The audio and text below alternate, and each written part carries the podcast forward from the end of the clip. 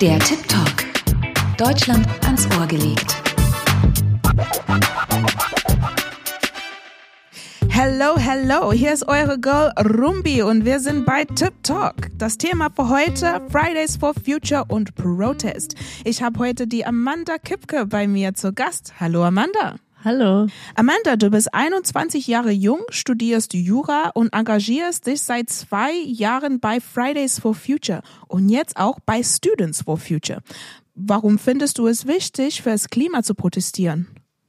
Das Thema war mir schon immer wichtig und ich habe auch schon immer das Gefühl gehabt, so ja, eigentlich ähm, will ich mehr machen, beziehungsweise muss ja mal irgendjemand was machen. Ich habe halt nicht gecheckt, dass ich die Person sein hätte können, die dann halt mal die Initiative ergreift. Und dann kam Fridays for Future und dann dachte ich, es gibt jetzt diese Bewegung und da mache ich auf jeden Fall mit. Und da habe ich dann auch erst gemerkt, erstens, wie krass das Thema wirklich ist, also wie schlimm eigentlich auch. Und außerdem bin ich dadurch erst so richtig in Kontakt gekommen mit diesem ganzen Nachhaltigkeitsthema. Also ich wusste schon, dass es ja, dass es irgendwie ein Thema in, in der Gesellschaft ist, was auch immer wichtiger wird, aber ich hatte gar keine Ahnung, wie viel man darüber eigentlich wissen kann. Genau. Also Amanda, in 2019 hast du das erste Mal an einer Protestaktion für Fridays for Future teilgenommen. Erzähl mal, wo war das und was wolltet ihr eigentlich erreichen?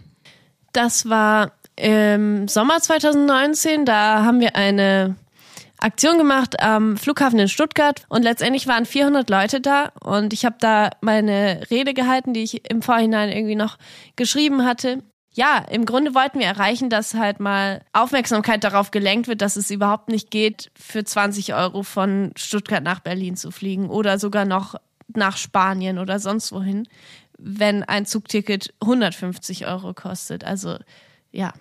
Cool, cool. Also worüber hast du eigentlich gesprochen? Also das allererste, was ich gesagt habe, oder eine der ersten Sachen war, ja, ich werde jetzt für ein Jahr nach Südafrika fliegen und da dieser Flug stößt so und so viel Tonnen CO2 aus und das macht so und so viel Schaden.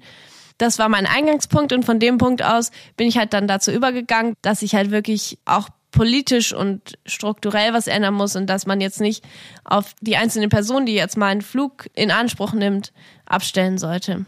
Also es waren Fernsehteams und Radiosender da und plötzlich standest du vor vielen Mikrofonen. Genau, das war auf jeden Fall ein crazy Erlebnis für mich, weil ich sowas davor auch noch nicht hatte. Mhm. Anscheinend kam ich auch im Radio, weil dann ein, ein, Familienmitglied von mir, der am anderen Ende von Deutschland wohnt, meinte dann so, ja, du kamst gerade im Radio, ich bin gerade am Autofahren und so. Genau, also das war auf jeden Fall schon was, irgendwie was Größeres. Und dann war die Headline so, ja, es geht, den, es geht uns darum, den Leuten ein schlechtes Gewissen zu machen.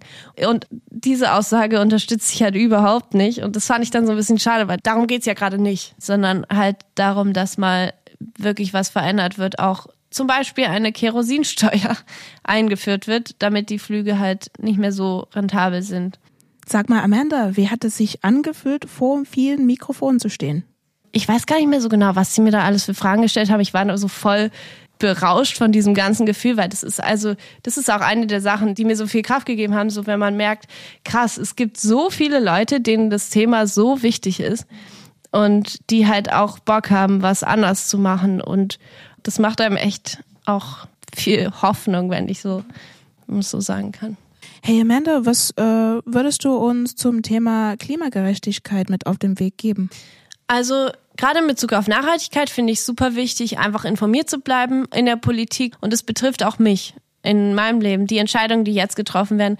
Und was auch noch super wichtig ist, finde ich, dass wir halt in Deutschland leben und sehr, sehr privilegiert sind und dass es eigentlich gar nicht um uns geht und um unsere Zukunft, sondern um die Gegenwart der Menschen, die eben heute schon gar nicht wissen, was sie machen sollen, weil ihre Lebensgrundlage einfach verschwindet.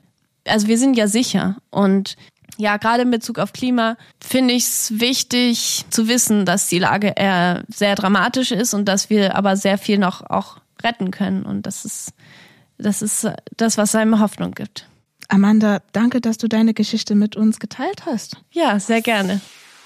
Leute, das war Tip Talk. This is your girl Rumbi und ich hatte heute die Amanda Kipke zum Thema Fridays for Future.